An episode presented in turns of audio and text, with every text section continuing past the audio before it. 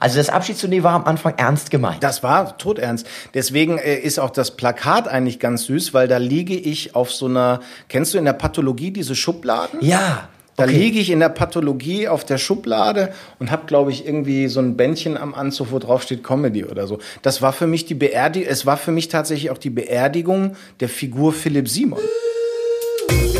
German Funny Bones. Gespräche mit komischen Menschen. Von und mit Tobias Mann. So, hallo da draußen. Hier ist wieder German Funny Bones, der Podcast, wo ich Gespräche führe mit komischen Menschen.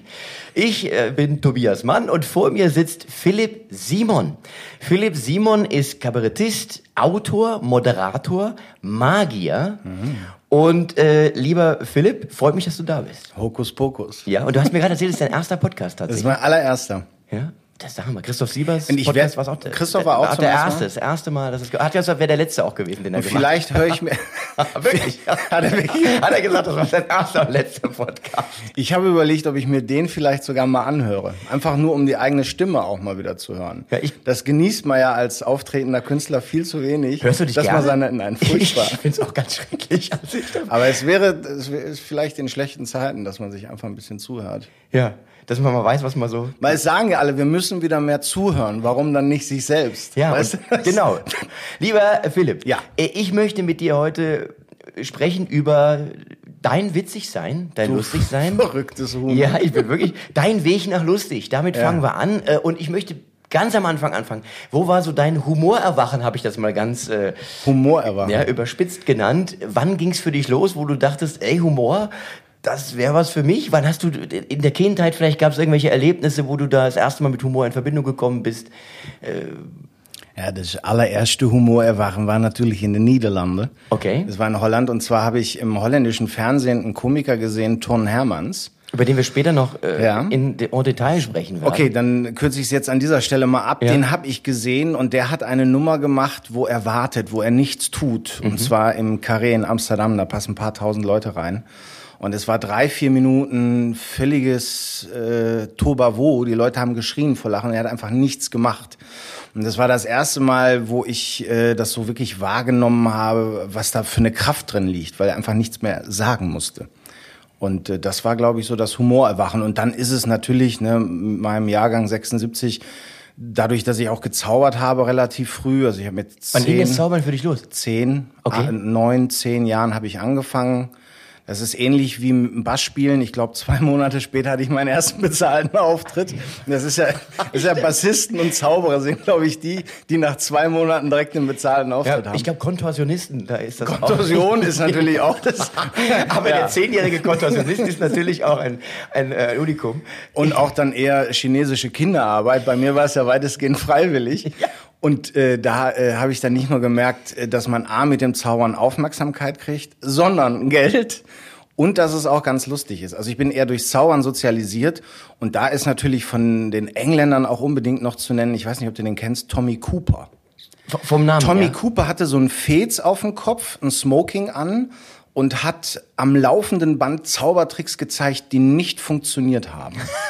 Okay. Und Tommy Cooper gehört auch zu einem, zu einem der ganz wenigen glücklichen Komiker auf diesem Planeten, der auf der Bühne gestorben ist. Jetzt wirklich? Ja. Und zwar, und der, den Auftritt, äh, äh, das war sogar im Fernsehen, das war bei einer Fernsehaufzeichnung oder bei einer Live-Übertragung von einer Theatershow. Ähm, es war irgendwie, es ging, sein Opening war immer, dass irgendwie, weiß ich nicht, 15 Vorhänge nacheinander aufgingen und irgendwann war er da. Und ich glaube, er kam dann noch raus und ist dann zusammengesackt oder er lag schon zusammengesackt da. Was ich aber definitiv weiß, ist, dass sich das Publikum bepisst hat vor Lachen, weil die dachten, was für ein geiles Entree. Dann gingen irgendwann nacheinander die Vorhänge wieder zu, noch mehr Gelächter. Dann kam jemand raus und sagte, dass sie die Vorstellung jetzt abbrechen, abbrechen müssen. Tobavo. Und dann irgendwann setzte es ein, dass da wohl wirklich was passiert ist. Und er ist auf der Bühne gestorben. Und sein, sein letztes, sein letztes Bit war ein Riesenlacher mit Applaus. Ja, ist eigentlich ein Ist schöner das, Ton. wär das, ist das für uns eine Perspektive? Auf der Bühne sterben. Ja. Ja. Hast du Familie? Ja, ja, es ist natürlich Hören so. die das jetzt gern? Äh, Das, das muss ich aber drüber nach. Habe ich, hab ich mir so noch gar keine Gedanken gemacht. Ich glaube, für, für, die Familie ist nicht ganz so lustig. Wobei, ich meine, wann ist es lustig für die Familie, wenn, wenn, wenn jemand Nein, stirbt? ich meine es, auch- kommt, es kommt, drauf an. Es ist jetzt eher die Tatsache, dass du es jetzt sagst, dass du lieber auf der Bühne stirbst als im Kreis deiner Familie. Das ist natürlich, also wenn du irgendwo in Castrop Rauxel auf der Bühne stehst und dann zusammenbrichst tot, ist natürlich wahrscheinlich nicht ganz so schön, ja. Wenn, hast, hast du auch wieder recht. Also jetzt nichts gegen Castrop Rauxel. Ist ja, um Gottes Willen, wenn jetzt Castrop Rauxel Liana äh, dran Aus zuhören, der Nummer holst du dich jetzt schön Nein, alleine ich, raus. Äh, ja, okay, komm, wir lassen es einfach so stehen. Also Tommy Und- Cooper ja. definitiv auch prägend, äh, Zauberei, da aber eher auch stark in Verbindung mit Humor. Das, oh, das war eben, ja, wir sind, man muss ja sagen, in der Kölner Innenstadt in einem Büro, das war eben eine, eine Auto, Hupe. eine Hupe, das werden wir vielleicht noch ein paar Mal hören. Also nicht irritieren lassen, das ist irgendwie nicht, dass uns jemand ein Signal gibt, nicht so viel zu reden. Ähm, und was ist, ich habe mich schon immer gefragt, was ist denn diese Verbindung, das gibt's ja ganz häufig, Zauberei und Komik. Das hat ja in den letzten Jahren massiv zugenommen. Es- Hat's? Finde ich schon. Ich bin so raus, erzähl. Naja gut, aber wenn du jetzt mal überlegst, also auch Dave äh, Copperfield, als jetzt mal einen ganz populären zu nehmen, der hat ja auch immer sehr lustig. Ja, aber der hatte immer sehr genau gesetzte komische Bits zwischendurch, aber da lag der, der Fokus schon eher immer auf dem Staunen. Also es ist in der Zauberei eine große Diskussion in der Zauberszene, sowie in der Jonglierszene und der Komikerszene, inwieweit der Humor eben auch den Zaubertrick oder diesen Moment des Staunens überlagern darf. Weil ich finde ja eigentlich, das Besondere beim, beim Zaubern ist ja, dass du da eine Emotion kreieren kannst, die man nur noch vor allen Dingen als Erwachsener sehr, sehr selten hat. Und das ist dieser Moment des Staunens, also dieses, boah, so. Und da gibt's schon eine Diskussion, inwieweit der Humor da förderlich ist oder eben auch von dieser puren Emotion des Staunens abhält.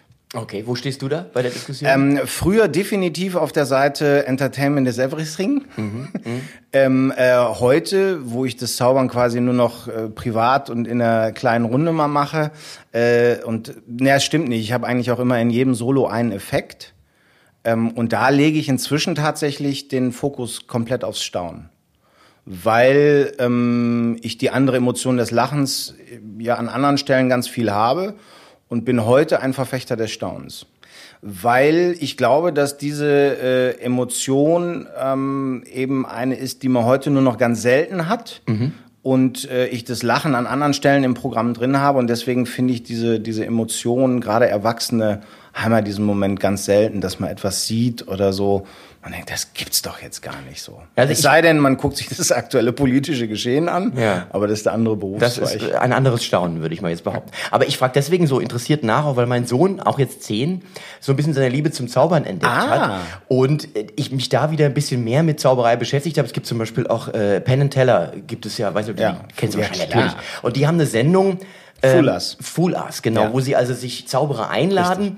Und wo man, äh, also wo sie, der, der Sinn der Sendung ist, wenn der Zauberer es schafft, dass er einen Trick macht, den die beiden nicht erraten Ja. können, hat er gewonnen.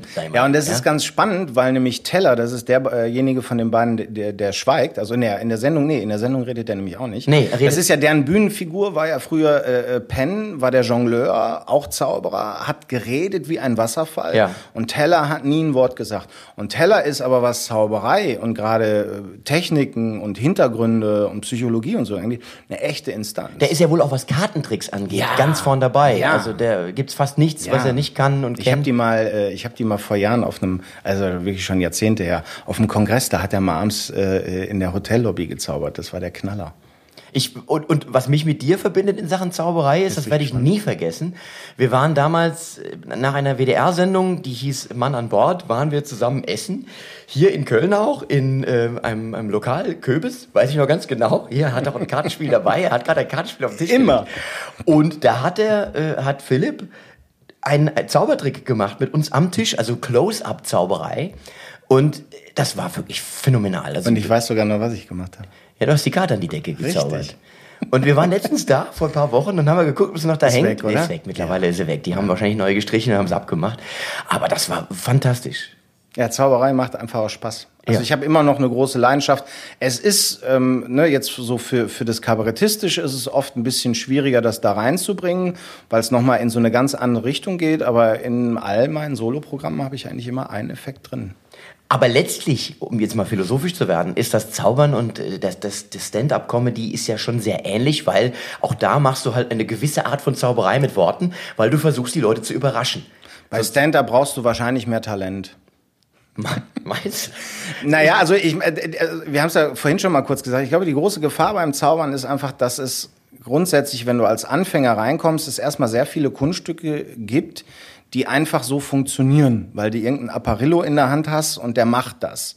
Das heißt so dieses ähm, und diese diese diese Ebene musste quasi irgendwann hinter dir lassen, um zu verstehen, dass dahinter ganz viel Psychologie, großartige Denker auch in der Geschichte, gerade die spanische Schule äh, ist in der Zauberei ganz weit vorn. Die haben ganz ausgetüffelte Prinzipien entwickelt. So, wenn man diesen Schritt dann irgendwann geht, dann wird es auch wieder eine Frage von Talent und dann erreicht man, glaube ich, auch ein anderes Level an, an, an Wunderkraft oder an Staunen.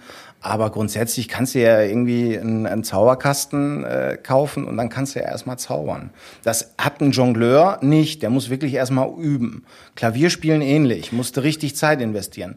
Beim Zaubern ist zumindest diese erste Hemmschwelle nicht so groß. Das mag, mag sein, aber du, es geht ja relativ schnell los. Allein so Kartentricks gut zu machen, erfordert ja ein gewisses Maß an Fingerfertigkeit. Äh, Ich habe jetzt auch das erste Mal den Begriff Palmieren gehört. Ja? Oh, mein oh. Sohn hat mir das beigebracht. Also, Ehrlich, dann ist er aber schon, wie, wie, wie, wie, wie alt ist er so? äh, zehn ist er, aber der hat Dann sich ist das er schon richtig gut unterwegs. ist der Hammer, die gucken sich irgendwelche YouTube-Tutorials Ja, an, ja. was auch ein bisschen schade ist, weil natürlich, wenn du wissen willst, wie ein Trick funktioniert, findest du im Internet sofort eigentlich Das gute Zeug nicht. Das gute Zeug Ja. ist nach wie vor in Büchern. Da, aber ähm, äh, erinnere mich nachher mal dran. Ich gebe dir mal ein bisschen äh, ein paar Tipps mit. Okay, Aber wenn er okay. so schon drin ist, dann Ja. ist er ja richtig. Also Palmieren, das kommt ja direkt nach Masturbieren. Also das ist ja. Das ist ja, Ja, quasi- aber eben äh, umgekehrt wahrscheinlich, hoffe ich doch mal jetzt, also so also wie gesagt, diese Familiensachen bei dir mische ich mich nicht Nein, rein. nein, nein, das lassen wir, also ich rede mich auch wieder hier um Kopf und Kragen. Und das heißt also, du hast doch bezahlte Auftritte schon gehabt, Ja. relativ schnell, Nur mit elf. Wo, wo es dann hieß, hier, der kommt doch mal vorbei, der zaubert doch und kann doch mal hier die Geburtstagsfeier vom Opa Ja, viel so äh, Sommerfeste vom Tennisverein. Und dann irgendwann habe ich auf irgendeinem Sommerfest, da war ich dann, vielleicht war ich auch schon zwölf oder so, oder 13, das war dann ein paar Jahre später. Da hatte ich dann auch schon andere, bessere Requisiten, nicht mehr so ein Plastikscheiß und konnte das, glaube ich, auch schon ein bisschen besser. Ähm, weil ich hatte in der Schule auch einen Lehrer, der mir einmal in der Woche in der Pause ein Kunststück gezeigt hat. Okay. Und dann hatte ich eine Woche lang Zeit, rauszufinden, wie das funktioniert. Eine Lösung zu erarbeiten. Und eine Woche später hat er es mir dann erklärt. Und damit hat er natürlich auch so ein bisschen diesen Reengineering-Geist in mir geweckt. Also dieses, wie kann es funktionieren? Was könnte das System sein? Welche Lösungswege äh, gibt? Und dann, wenn man da einmal so drin ist, dann taucht man wirklich in die Zauberei ab, weil es einfach so unfassbar geniale Prinzipien gibt. Ähm, und äh, da hatte ich dann schon ein bisschen anderes Material und dann habe ich so mit 12, 13 kam so ein Typ von so einer rollenden Disco, der hat mich irgendwo gesehen und der hat mich dann immer zu seinen Hochzeiten und so immer mitverkauft im, in Essen Umgebung und äh, äh, mein Bruder hat mich dann immer zu den Auftritten gefahren. Der war älter. Der, ja, ja, mein Bruder war elf Jahre älter. war acht? Der war acht. Hat mein Bruder hat nicht gefahren. Der hat den LKW gefahren. Nee, mein Bruder ist elf Jahre älter. Ja. Und äh, der hat mich dann zu den Auftritten gefahren. Und äh, so hatte ich äh, dann auch irgendwie Geld, um mir neue Zauberkunststücke zu kaufen. Das ist ja dann so ein bisschen wie beim Drogensüchtigen. Das ist Beschaffungskriminalität das eigentlich. Das stimmt, die Folgekosten sind extrem hoch. Dann muss es dieses Kartenspiel sein und dann brauchst du noch mal das und äh, hier, da ist doch noch ein super Trick. Du sagst jetzt, dein Bruder ist elf Jahre älter als du. Ja. Meine Schwester ist zehn Jahre älter als ich. Ernsthaft? Meinst du, dass dieser Drang auf die Bühne und ins Rampenlicht auch damit zusammenhängt, Also- damit man nicht verblasst im Schatten des größeren, äh, also der größeren Geschwister? Ich glaube definitiv, dass es ein psychologisches Ding ist. Ich glaube definitiv, dass es eine Fehlfunktion ist. Ähm, es gibt, äh, es hat ein berühmter Ja, und, oder um etwas auszugleichen. Also noch nicht mal Fehlfunktion, sondern Ja, Fehlfunktion insofern, dass man wahrgenommen wird, dass man irgendwie Liebe sucht, dass man irgendwie auch in den Mittelpunkt will, weil nur waren meine Eltern, also ich war ja so ein Nachzögling dann auch noch, meine Eltern waren älter, äh, logischerweise, mein Bruder war älter, das heißt, ich war auch relativ früh äh, in, in Gesellschaft von meistens älteren Leuten ähm, wo du als 10, 11, 12-Jähriger normalerweise die Aufmerksamkeit am Anfang des Abends kurz bekommst. Ach, guck mal, der ist auch da. Dann Ja. kneifen sie dir dreimal eine Wange. Oh, dann bist du groß geworden Richtig, sowas, ja. genau. Dann noch einmal mit dem Daumen anlutschen und so, du hast da was. ähm, und dann ist halt auch gut für den Abend. Und da war natürlich Zauberei das perfekte Vehikel, um auch Aufmerksamkeit zu generieren. Also es gibt so einen englischen Zauberer, der hat gesagt, Zauberei, äh, it's the evidence of a misspent youth. Also heißt, äh, ist der Beweis einer verschwendeten Jugend, Jugend ja. ja. ja. Okay, ja, das, das ist äh, interessant. Und, Jetzt werden wir direkt schon wieder so traurig, ne? Nein, aber ich, aber du, das ist ja das Ding. Ich habe mit Christoph ähm, Sieber Ähnliches erörtert, dass letzten Endes natürlich die, Quelle von, von, von Komik und von dem, dem Drängen ins Rampenlicht immer so ein bisschen ein, ein Mangel an etwas anderem ist. Aber Ja? Christoph war doch sogar auf der Clownschule.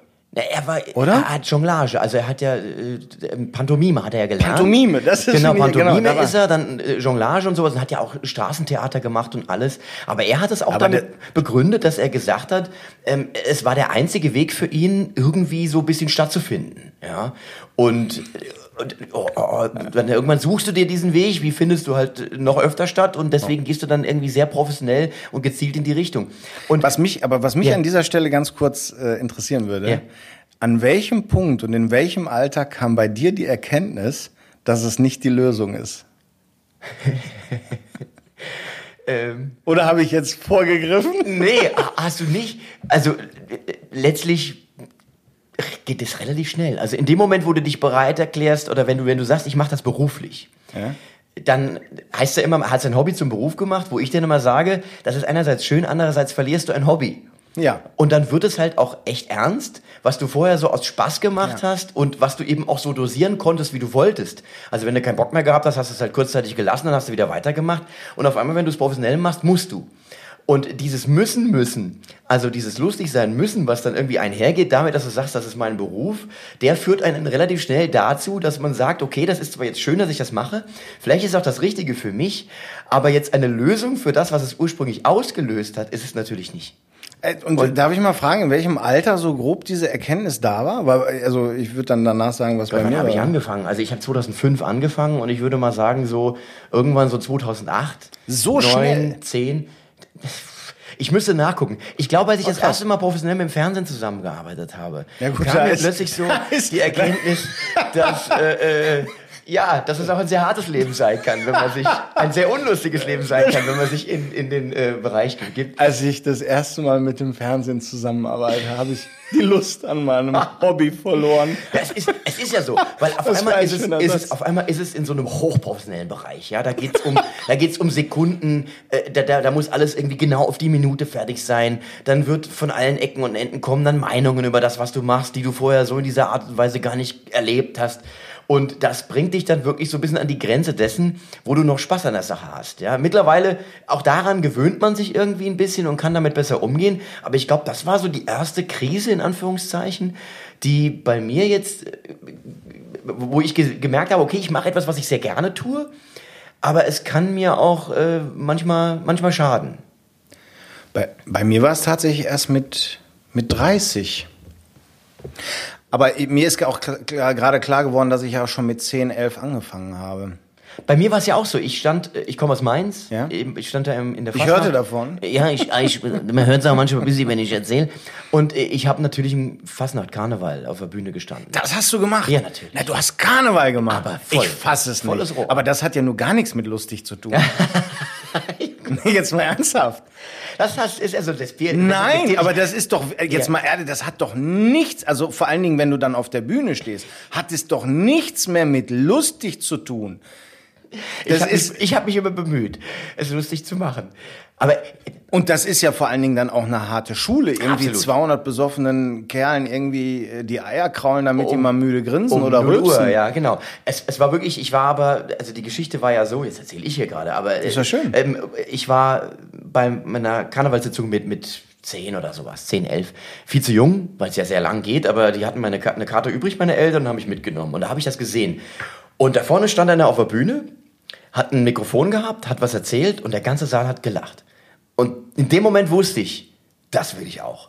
Also ohne jetzt irgendwie diese, die, was steckt hinter Fasnacht und wo kommt das her und dieses Auflehnen gegen die Obrigkeit und sowas, was natürlich irgendwie der, der, die Quelle dessen gewesen ist, geschichtlich und was auch immer, das hat mich nicht interessiert. Allein dieses simple Konzept, es steht da einer, der erzählt was, die Leute lachen. Das wollte ich auch, diese Reaktion.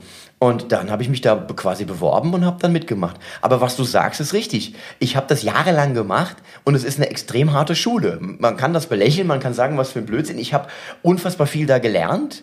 Wie geht man mit Publikum um? Ja. Äh, Timing, wie geht das? Wahrscheinlich ähnlich wie bei dir. Alleine über diesen Kontakt mit, ähm, mit Auditorien aller Art, mit, mit äh, Publikum, vor Publikum sprechen, mit Publikum performen, da lernst du. Also für mich war es dann letztendlich die andere Schule, letztendlich ist es nicht ganz so wie beim Karneval, aber für mich war es dann die Zeit im Varieté.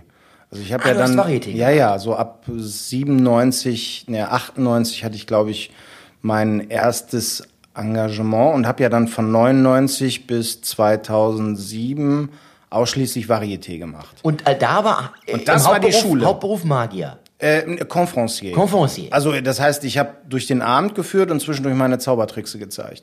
Warst aber auch schon lustig nach wie vor dabei. Ja, also das kam, ähm, es kam dann eher so ein bisschen über. Ähm, ich habe ja Close-Up angefangen. Close-Up heißt Zauberei. Ich habe ein Kartenspiel ähm, und mache kleinere Sachen, die du direkt siehst. An Tischen zum Beispiel. Du an Tischen, genau. An Hab so, so auf Empfängen gezaubert und so ein Zeugs und bin dann eigentlich durch einen großen Zufall irgendwie auf die Bühne gekommen, weil ich in einem Varieté in Krefeld 98 habe ich äh, im Foyer bei der Begrüßung der Gäste bin ich so von Grüppchen zu Grüppchen und habe drei, vier Tricks gezeigt. Und damals war ein, ein Moderator auf der Bühne, der hatte, da stand im Prospekt, dass er Moderator ist, Conferencier, Stuntman, DJ, Illusionist. Also es gab, glaube ich, keinen darstellenden, darstellenden Beruf aus dieser Künstlersozialkasse-Kategorie D006, äh, die er nicht hatte. Kontorsionist vielleicht. Kontorsionist war er nicht. Und er konnte, also er stand alles im Prospekt, de facto konnte er nicht mal gerade aussprechen. Äh, das hat man dann auch relativ schnell äh, äh, im, in, der, im, in der Direktion dieses Theaters gemerkt. Und ich habe aber tatsächlich äh, immer für Aufruhr im Foyer gesorgt. Und dann haben die mich irgendwann, das war wirklich so, dann haben die mich irgendwann gefragt, ob ich auch in der Pause der Show äh, an den Tischen im Saal rumgehen kann. Und wirklich einen Tag später haben sie mich gefragt, ob ich dann in der Pause vielleicht auch einen Trick auf der Bühne machen kann mit dem Mikro. Und dem ist wirklich, es war von Tag zu Tag. Am nächsten Tag habe ich die Show mit ihm zusammen moderiert. Und am Tag darauf haben sie ihn rausgeschmissen und ich habe meinen ersten Conferencier-Job gehabt, nur mit Material, was viel zu klein für diese Bühne war, weil es waren alles so Taschenspielertricks. Und habe mich dann aber relativ schnell reingefuchst, Material so ein bisschen entwickelt und dann habe ich da Blut geleckt, weil das Tolle war natürlich, dass du, äh, das kennen viele Kabarettisten nicht, jeden Abend ausverkauft vor 300, 400 Leuten standest. Mhm. Und zwar fünf bis sechs Tage die Woche. Das heißt, du hattest plötzlich, bekamst eine Routine von einem gut gelaunten Publikum, die man sich, glaube ich, sonst eher schwer erarbeiten das kann. Stimmt, ja. Da habe ich totales Blut geleckt und ähm, habe mir dann diesen Markt mal angeguckt, wen es da alles so gibt. Äh, hab auch Desimo, damals kannte ich natürlich auch, ist ein Kollege aus Hannover, der früher auch viel Varieté gemacht hat, heute immer noch mit Zauberprogrammen unterwegs ist und ein schönes Theater in Hannover betreibt. Ähm, Apollo. Apollo-Kino, genau. Mhm. Ähm, und dann habe ich mir den mal angeguckt, mich von dem auch mal ein bisschen beraten lassen, der hat mir so Tipps gegeben und dann wurde mir äh, äh, relativ schnell klar, es gab damals sehr viele Zauberer auf den Bühnen, die auch moderiert haben. Und mir war klar, die brauchen in dieser Szene nicht noch einen Zauberer. Und dann habe ich mich quasi auf meine Nieder meine Mutter kam vielmehr auf die Idee, dass ich mich auf meine niederländischen Wurzeln äh, besinne und einfach das alles mit holländischem Akzent mache. Da ist er entstanden. Richtig. Und zwar 99. Also man muss dazu sagen, du hast zwei Pässe, wenn ich das bei ja, Wikipedia richtig gelesen Deutsch und Niederländisch, habe. Ja. Deutsch und, ja. Genau. Das heißt, das war von dir kein, äh, kein, äh, keine Parodie, sondern das war Teil deiner Persönlichkeit, ja, ja, klar. die du dann sozusagen in deine Bühnenfigur hast integrieren ja, können. Ja, äh, eigentlich im ersten Moment als Alleinstellungsmerkmal. Der Gedankengang meiner Mutter war relativ simpel. Die sagte, hier, Rudi Carell funktioniert da auch, probier mal. Ja. So. Ja, das muss man aber auch sagen, das ist ja auch in Deutschland einfach hat das immer, Rudi Carell war ja eine, eine Institution und weil halt auch dieser, dieser, dieser Zungenschlag halt sehr angenehm ist zu hören. Genau. Ich und glaube, da geht's vor allen Dingen um diese, um, Entschuldigung? Nein, aber es ist verwandt. Natürlich irgendwie man, äh, ich glaube, wenn man Holländisch hört, so ein bisschen was versteht man immer. Und es hat was extrem Warmes, was Nettes, was Verbindliches. Es ist ein sehr schöner Dialekt. Ja, ist sehr weich und du hast direkt das Gefühl, ach guck mal, der will mir gar nichts Böses. Genau. Und guck mal hier, guten Abend, schön, dass Sie da sind. Und das ist halt direkt so ein, so, ein, so ein warmes Gefühl. Und das war aber für mich dann die Entdeckung des Humors auf der Bühne. Weil was ganz spannend war, ich habe die gleichen Tricks wie vorher gemacht. Unter anderem eine Geschichte, wo ein Geldschein verschwindet und der erscheint hinterher in einer Zigarette, die ich rauche.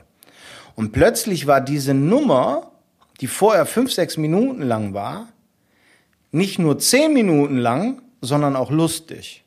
Es ist nicht dein Ernst. Du hast dasselbe, dasselbe Das gleiche Material und es war plötzlich länger, es war eine stärkere Reaktion des Publikums und die ganze Nummer war plötzlich irgendwie lustig. Und dadurch ist dann so diese Erarbeitung gekommen, dass ich die Nummern dann so auf ein bisschen auch auf Niederländisch umgebaut hat. Also diese Nummer habe ich dann Preis ist heiß draus gemacht mit der Titelmelodie damals von diese Geschichte und so.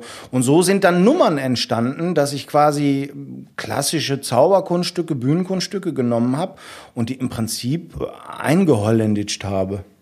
Das ist ja spannend. Das heißt also, wir haben mit dem, mit dem Conferencier, der zaubert, kamen wir dann irgendwann zu dem holländisch sprechenden oder mit dem holländischen Einschlag sprechenden Conferencier und dann kam irgendwann so die Idee, noch mehr ins Komische zu gehen, sich von der Zauberei Ja. zu verabschieden. Ja, das war dann Also war der nächste Art Evolution Schritt. für ja, dich. ja, der, der nächste Schritt war, dass ich gemerkt habe, dass ich immer weniger Kunststücke brauche und immer mehr Zeit fülle.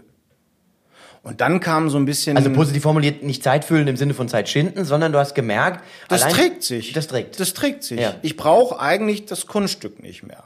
Das ging so weit, dass ich die Kunststücke irgendwann relativ stiefmütterlich äh, behandelt habe und die eigentlich nur noch Vehikel oder quasi äh, Wegstrecke für meine 10, 15 Minuten. Also diese, diese Zigarettennummer war dann zum Schluss 2006, 2007, als ich aufgehört habe, war die 18 Minuten lang.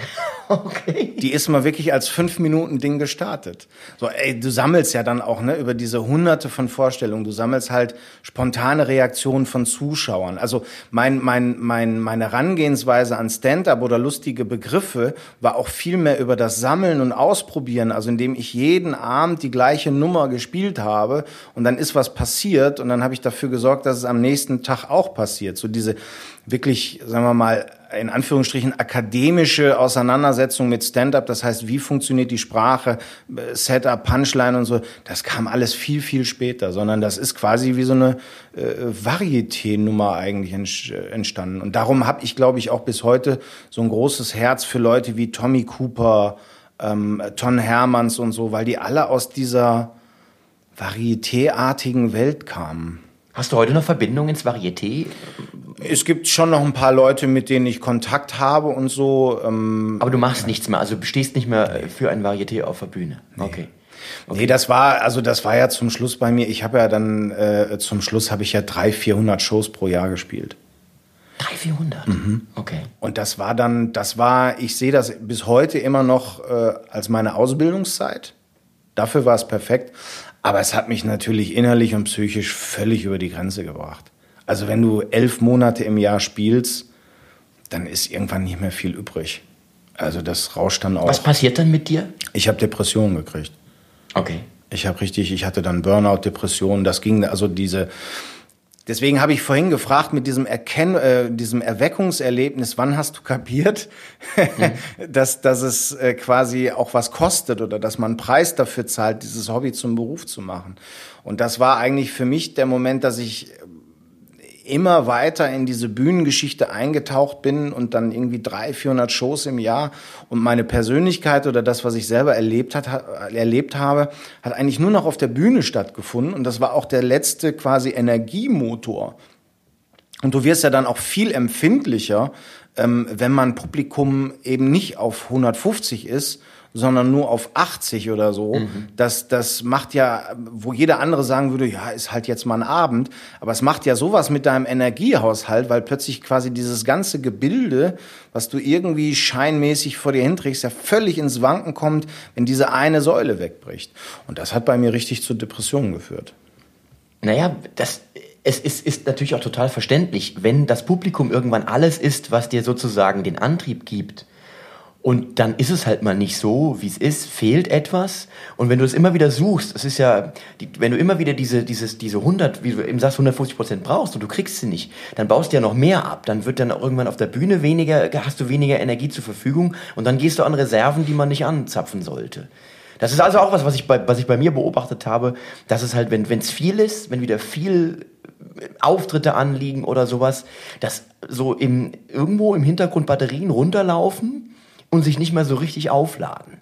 So schön das ist, dass man das machen kann, aber es zollt einfach seinen Tribut. Ja, ja aber deswegen spiele ich auch nicht so viel im Jahr. Also ich habe großen Respekt vor den Kollegen. Es gibt ja die, ich glaube, würde mal sagen, der Standard im Kabarett liegt wahrscheinlich bei 100, 120 Auftritte. Ja, so. und es gibt ganz krasse, die dann ähm, so 200, 250. Genau. Und wenn ich schon solche Tourpläne ich, sehe, ich schaff's nicht. Ich würde auch nie. Da stehen also, sich bei mir hinten die Nackenhaare ja. hoch, weil ich mir denke, das könnte ich nicht. Ich könnte das nicht. Ja. ja.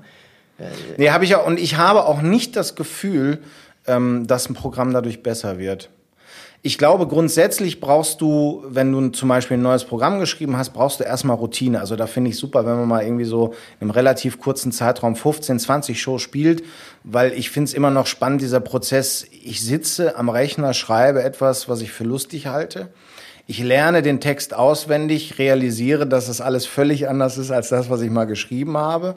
Und mit dem Bewusstsein gehe ich dann das erste Mal ins, äh, vom Publikum, wo die dritte Transformation des Textes passiert, um ihn dann selber quasi beim Spielen auch das erste Mal für mich zumindest oft bewusst zu entdecken.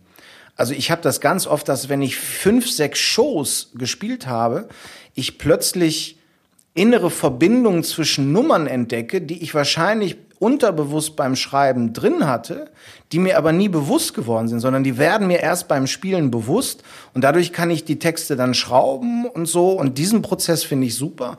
Aber ich würde mal sagen, in der Regel nach 20 Shows hast es dann und dann ist die einzige Hoffnung, die dir bleibt, ist Veränderung. Das, äh, ich, ich lächle gerade ein bisschen, weil da finde ich mich so wieder. Es ist genau äh, so, wie ich es auch empfinde, dass ich manchmal meine Programme erst verstehe, mhm wenn ich sie mal vor Publikum gespielt habe. Mhm. Also diese Wichtigkeit letzten Endes, die das Publikum hat, kann man gar nicht äh, groß genug. Es, das Publikum gehört dazu zu so einem Abend. Es ist und bleibt ein Dialog. Und gerade in der Entstehungsphase ist es so wichtig. Ja. Deswegen spiele ich da auch immer nur an Orten, wo ich weiß, da fühle ich mich wohl. Ich, hab, mhm. ich bastel immer mal in die Vorpremieren, ich mache Vorpremieren immer, bastel ich immer so einen Ort ein, wo ich es nicht so genau einschätzen kann, um mal dieses Risiko auch zu gehen, aber in der Regel möchte ich mich wohlfühlen, so ein bisschen, weil das ist, man ist ja schon verletzlich genug, wenn man mit neuem Material auf die Bühne geht. Du kannst es noch nicht richtig auswendig, äh, hast die Lieder noch nicht, also bei mir die Lieder noch nicht so hundertprozentig drauf. Und dann stellst du dich vor Publikum, da, also wenn ich mich da noch unwohl fühlen würde, das wäre echt äh, Hardcore. Ja. ja, wobei das Unwohlsein dir ja auch was erzählt. Ja. Was, was meinst du? Naja, ich finde, äh, das ist ja dann, also es erzählt dir etwas über deine, über, über Gedanken, die du wahrscheinlich schon beim Schreiben hattest, denen aber nicht zugehört hast. Kann sein. Weißt du, was ich ja, meine? Ja, ich weiß, was du meinst. Also ich habe, äh, ne, ich, für mich ist es ja, ich habe, glaube ich, jetzt mit den letzten drei Programmen habe ich immer was ausprobiert und zwar jedes Mal. Du hast dich immer komplett neu erfunden eigentlich. Mehr oder weniger, ja, ja. das klingt jetzt so äh, gigantisch, aber letztendlich habe ich einfach immer was anderes gemacht. Also die Figur hat sich halt verändert, weil ich aber eben auch jedes Mal gucken wollte, was passiert, wenn ich den Fokus auf andere Emotionen lege. Da bin ich wieder bei meiner Zauberertheorie mit dem Staunen. Ähm, ich habe im Varieté war es wirklich auf das Lachen des, was ich ein Holländer mit dem Schwert im Kopf, ein Käsehäppchen so, haha, super. Mhm. Wusstest du funktionierst, hast du ganz viele Dinge von. Bei ähm, bei Ende der Schonzeit war es für mich tatsächlich die Entdeckung der Stille. Also da gab es ganz viele Passagen, wo ich wirklich auch leise mit dem Schmetterling gesprochen habe. Wie hieß so. dein erstes Programm? Das äh, allererste Programm hieß Abschiedstournee. Das ist das. Das ist das, was ich nach dem Burnout dann geschrieben habe. Okay. Also, weil es war dann klar, dass ich Varieté... Also Galgenhumor letzten Endes der Titel auch. Ja. Ne, es war tatsächlich die Idee aufzuhören. Du warst so weit gewesen. Ich hatte, ich war durch. Also okay. ich, das Thema war für mich erledigt. Ich, ich, ich frage dich ganz oft, kannst du drüber, magst du drüber reden oder ja, ist logisch, es zu, zu privat? Nein, nein. Okay. Ich finde das, ich glaube sogar, dass es wichtig ist, dass man drüber redet. Ich nehme weil auch, ich auch ja. immer wieder feststelle, dass ganz viele Leute sich erstens damit identifizieren können und zweitens ich als Vogelfreier, als als als völlig über über allem, was Konvention, also als Künstler, wenn man so sagen will, vogelfreier Showmensch oder Zauberidiot, Äh, also wenn ich nicht äh, über meine Verrücktheiten frei spreche, wer soll's dann? Mhm. Also ich finde, das ist geradezu auch eine Aufgabe unseres Berufsstandes, dafür zu sorgen, dass, dass diese Themen frei werden und ja. dass man darüber reden kann. Ähm, und für mich war es ähm, in, diese, in dieser Burnout-Phase mit den Depressionen, habe ich letztendlich mit dem Beruf eigentlich abgeschlossen, weil mir nicht klar war, erstens, wie soll ich die Akkus wieder aufladen? Zweitens war mir klar, wenn ich sie aufladen kann, werden sie nie wieder auf 100 Prozent gehen. Das ist wie so ein rechargeable Akku. Den kriegst du zwar immer wieder voll, aber die, die 100 Prozent kriegt er nicht ja. mehr. Also war mir klar, in dem Ausmaß, das Berufsfeld, keine Chance. Und war das bei dir ein schleichender Prozess oder kam es über Nacht, dass du dich ganz schlecht gefühlt hast? Bei mir kam es tatsächlich äh, innerhalb einer Woche ist alles eigentlich zusammengebrochen. In der Woche ist mein Vater dann auch noch gestorben. Okay. Ähm, und das war, glaube ich, äh, so ein Moment, wo ich kapiert habe, dass ich Familie und so, also letztendlich, wenn du zehn, elf Monate im Jahr spielst, wirst du irgendwann zu einer asozialen Person. Das ist, du hast ja gar keine wirklichen Verbindungen mehr. Du bist immer zwei, drei Monate in der Stadt. Du arbeitest immer dann, wenn alle anderen frei haben. Richtig, alle anderen glauben, anderen aber genau, alle anderen glauben, das ganze Leben ist bei dir eh nur eine Party. Tagsüber hast du nicht wirklich Zeit. Beziehungen kannst du nicht wirklich führen. Familie siehst du wenig. Ähm, Freunde finden auch eher dann in diesem Nachtleben statt, was, glaube ich, auf Dauer ähm, spätestens seit dem Roman von Stuttgart Panikherz ja. müssten alle kapieren, dass das auf Dauer eher schwierig wird. Ähm, und da, da wirst du einfach zu einer asozialen Person. Also ich glaube, ich hatte einfach keine wirklichen Kontakte mehr. Und durch, durch, durch den Tod meines Vaters, was mit 30 dann relativ früh war, ähm, habe ich plötzlich gemerkt, dass das, was ich da veranstalte, völlig aussichtslos ist als Lebensmodell. Als Phase des Lebens hoch die Tassen, aber wenn du über so viele Jahre, 300, 400 Shows, also ich kann nicht für jeden sprechen, weil ich glaube auch, ähm, es gibt Leute, die sind psychisch entweder wesentlich robuster gebaut oder so bescheuert, dass sie die Einschläge nicht mitkriegen. Darüber streiten sich die Gelehrten. Aber es gibt ja bis heute Kollegen wie David Copperfield, den wir vorhin ja auch mal hatten, der bis heute in Vegas 500 Shows pro Jahr spielt. Der Mann macht sechs Tage die Woche zwei Shows am Tag. Wahnsinn. Es ist der absolute Wahnsinn. Ich, ich kann mir das überhaupt nicht vorstellen. Wenn ich es höre. Ja, oder? Da wird einem, man kriegt Beklemmung letztlich.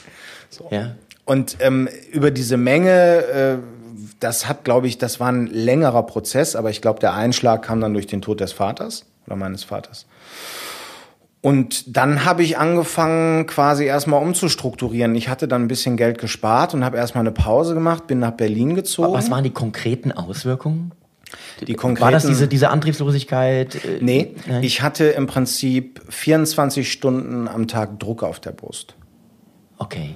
Ähm, ich glaube, man spricht in Fachkreisen von einer Belastungsdepression. Mhm äh, was sich äh, bei mir dadurch geäußert hat, dass ich im Prinzip bewegungsunfähig war.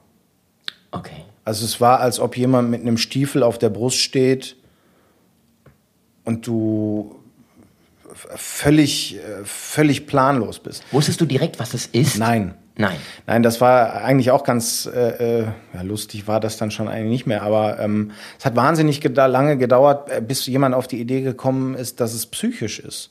Ich habe, ähm, ich habe die ganze Zeit gedacht, ich habe Probleme mit dem Herz. Und bin ständig in Krankenhäusern und zu Ärzten. Und die haben mich immer alle untersucht und haben gesagt, sie haben ein ganz dürftes Herz, ist alles gut. Und keiner von denen ist auf die Idee gekommen, ich meine, das ist jetzt auch schon 13, 14 Jahre, vielleicht war das Bewusstsein da auch noch nicht so da, ähm, dass es was anderes sein könnte. Und ich weiß nämlich, weil es ging los mit diesem Druck schon bevor mein Vater gestorben ist, aber das war alles so in einem Radius, würde ich sagen, von einem halben Jahr oder so. Wo ich dann auch öfters, ich bin dann 2006 auch nach Berlin gezogen, bin dann in Berlin immer zu den Ärzten, da bin ich irgendwann zu meinen Eltern gefahren, gesagt, was ist denn los und so. Und dann weiß ich noch, kurz bevor mein Vater gestorben ist, ähm, hat der eigentlich die Lösung gebracht, aber nicht, äh, glaube ich, nicht bewusst, weil ich war dann wieder irgendwo im Krankenhaus und habe mein Herz checken lassen. Und habe dann zu Hause angerufen und dann war mein Vater dran. Und dann sage ich, ja, du, ich war jetzt irgendwie im Krankenhaus und die haben jetzt wieder riesen EKG und was da alles äh, gemessen wird und so. Und äh, die haben wieder gesagt, da ist nix. Und hat mein Vater, Vater den großartigen Satz, äh, großartigen Satz gesagt, ja Junge, wusste ich doch, das ist nur der Kopf. Das war das Und letzte, diese- Tele diese- das war das letzte Prinzip Telefonat, diese- was wir geführt Dieses, haben. war wirklich auch das letzte Ja, Telefonat. Danach ist er gestorben. Äh, und ähm, ja, und dann bin ich so langsam auf den Trichter gekommen, dass es auch was äh, anderes sein könnte. Meinst du, es lag auch daran, dass du den ganzen äh, professionellen Ärzten und was auch immer, dass die so dich als Person erlebt haben, die einfach so lustig drauf und äh, immer verbindlich nett, weil man zieht ja wahrscheinlich auch diese Maske des fröhlichen Menschen dann auch äh, auf im Alltag. Und das heißt, du sitzt vor einem Arzt, dem sagst du, ich habe hier ein Problem, äh, bist wie du dann in dem Moment bist und der kommt überhaupt nicht auf die Idee, da könnte irgendwie was anderes dahinter stecken, weil du in dem Moment so knuffig einfach da vor ihm gesessen hast. Ich habe ja wochenlang letztendlich dann schon mit Depressionen und Druck auf der Brust auch abends ganz normal meine Nummern gespielt. Dadurch, dass du die vorher schon, weiß ich nicht, wie oft tausendmal, zweitausendmal gespielt hast, kannst du die ja, also, ne, da hättest du mich auch morgens um drei wecken können, da hätte ich die gespielt. So, ich glaube, man trainiert sich das dann so an, das nicht zu zeigen. Und das begünstigt den ganzen Ich sagen, Apparat. Teufelskreis Ja, genau. dann, auf jeden Ja. Fall. Ja. Also wenn du dann äh, das die ganze Zeit unterdrückst, Ja. macht das ja die Sache noch schlimmer. Ja. Und, und äh, wie hast du dann den Weg daraus angetreten, indem du umstrukturierst, weniger Ja, nee, so weit, nee, nee, da, da war ich. Das hat ja bei mir dann erstmal ein, zwei Jahre gedauert. Also es war dann ein ganz langer ein, Weg. zwei Jahre lang Ich habe durchgezogen? dann, ja, ja, ich habe, also, nee, nee, also der, der, der Prozess der Veränderung. Also ich Okay. habe, äh, ich sag mal, wann habe ich das, das, also richtig realisiert habe ich es, glaube ich, erst um den Tod meines Vaters herum. Vorher war mir schon klar, dass da was irgendwie falsch läuft. Und dann hatte ich ein bisschen Geld gespart, wohnte dann in Berlin und habe dann erstmal nicht mehr gespielt und habe äh, mit einem Freund zusammen damals dann das Berliner Nachtleben unsicher gemacht, ähm, was meine Probleme allerdings nicht gelöst hat. Letztendlich war es dann natürlich eine Therapie. Ähm, und auch da war der Weg eigentlich auch wieder äh, ganz spannend, weil ich dann ähm, irgendwann so verzweifelt war, weil ich nicht, ich wusste einfach nicht mehr, was mit mir los ist. Ich habe gemerkt, ich habe Angst vor Leuten, ich kann nicht mehr raus, ich äh, bin völlig irgendwie Ja, weil gefangen. du die Fassade auch nicht mehr aufrechterhalten Nee. kannst. Und davor hast du Angst, dass, dass du auf einmal so bist, wie du dich fühlst. Äh, Wahrscheinlich ist das der, der Punkt, ne? Und, und Und dann habe ich mich äh, selber in Berlin, äh, bin ich in ein Krankenhaus gegangen, weil ich nicht mehr weiter wusste. Therapie und all das war mir, wusste ich gar nicht, dass es das alles gibt. Also ich war da quasi noch völlig im Braunen unterwegs. Ähm, und bin in ein Krankenhaus und habe gesagt, äh, bei mir äh, stimmt im Kopf was nicht. Ich muss hier irgendwo hin. Ich habe keine Ahnung, wo ich hingehöre, aber ich muss irgendwo hin. Und dann bin ich von diesem Krankenhaus mit einem Krankenwagen in eine, glaube ich, psychiatrische Anstalt, in eine Ambulanz glaub, oder Ambulanzstation oder irgendwie sowas, ambulante Station, irgendwie sowas gefahren worden. Dort kam ich dann an ähm, und auch da war ein Hoch auf das deutsche Gesundheitssystem. Natürlich erstmal keiner da. So, ähm, und es war auch nicht wirklich klar, äh, was jetzt passiert. Ähm, irgendwann kam jemand und sagte, ja, es dauert jetzt noch ein, zwei Stunden, äh, setz dich mal hier in den Raum mit den anderen, äh, kannst dir was zu essen machen, wir haben jetzt Übergabe oder irgendwie sowas. So, und jetzt saß ich quasi äh, in diesem Raum mit Leuten, die ähm, ja, die auch, glaube ich, ganz, ganz traurig und unten waren. Und die fingen so an zu erzählen. Äh, da war äh, auch eine Person, die mir mit einer völligen Selbstverständlichkeit die Unterarme zeigte, die frisch bandagiert waren, auf sich einen Suizidversuch hinter sich hatte. Und äh, darüber sprach, äh, wie letztendlich, äh, ja, also es war das dritte Jahr, es hat wieder nicht funktioniert, aber jetzt bin ich erstmal hier. Also es war völlig abstrus. Und ich habe mir das dann eine Stunde, anderthalb angeguckt und dann die Entscheidung getroffen, hier kann ich nicht gesund werden. Ich kann hier nicht gesund werden. Das kann nicht funktionieren. Ähm und dann habe ich mich wieder selber entlassen. Da ich mich selber eingeliefert hatte, konnte ich mich wieder selber entlassen. Okay. Hab mir ein Taxi genommen. Ein Taxifahrer stieg ein und er sagte zu mir, äh, ob ich jemanden besucht hätte. Also es war klar eine psychiatrische Einrichtung, ja. ob ich jemanden besucht hätte. Und dann habe ich gesagt, nee, ich war selber da. ich weiß nicht mehr weiter. Und okay. das war ein Berliner Taxifahrer, ein echtes Original. Und dann sagte der, ja, erzähl doch mal. Und das war meine allererste Therapiestunde. Es war eine relativ lange Fahrt. Es war irgendwie, ich weiß nicht mehr, wo das draußen in Berlin war, aber es war irgendwie eine halbe Stunde rein. Ähm, und ich habe erzählt dem Taxifahrer und der hat Fragen gestellt. Und das hat geholfen. Das ist ja der Hammer. Und der Knaller ist, als wir dann bei mir in die Straße, ich jetzt kann ich ja sagen, wo, wo ich da gewohnt habe, weil ich wohne da nicht mehr, in, in, in die Belziger Straße in Berlin reinfuhren, äh, sagte der Taxifahrer, ähm, weißt du was, ich kann den Berliner Akzent nicht machen, aber er sagte, äh, ich mache jetzt auch Feierabend. Äh, wir trinken jetzt noch ein Schnäpschen zusammen.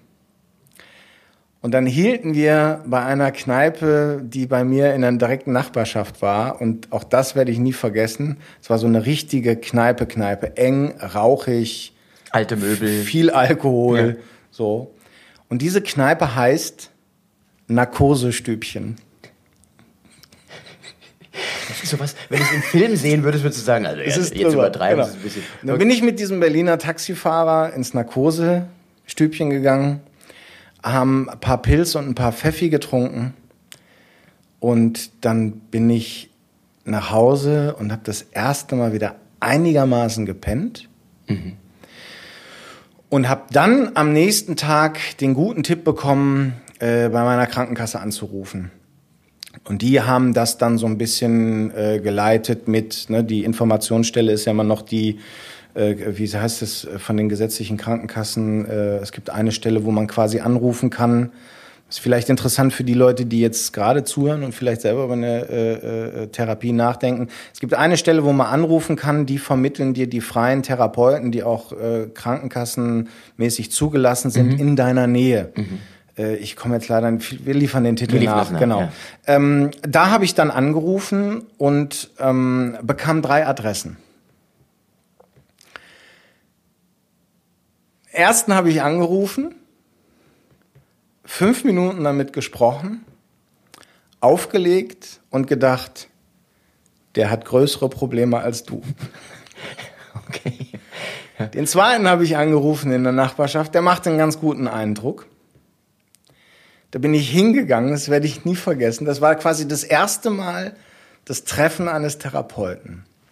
Es war eine Berliner Altbauwohnung es war ein älterer Mann mit einem Klemmbrett, der die Tür aufmachte und nur Guten Tag sagte. Und dann gingen wir in einen Raum, das war so mit Dielen, ein Fenster vorne, da war eine Couch drin und entscheidendes, entscheidender Funfact am Rande, zwei Korbsessel, Ratternsessel. Und nun setzten wir uns also in diese Ratternsessel, die dementsprechend knarzten. Knatschten. Und er sagte zu mir, dann erzählen Sie mal.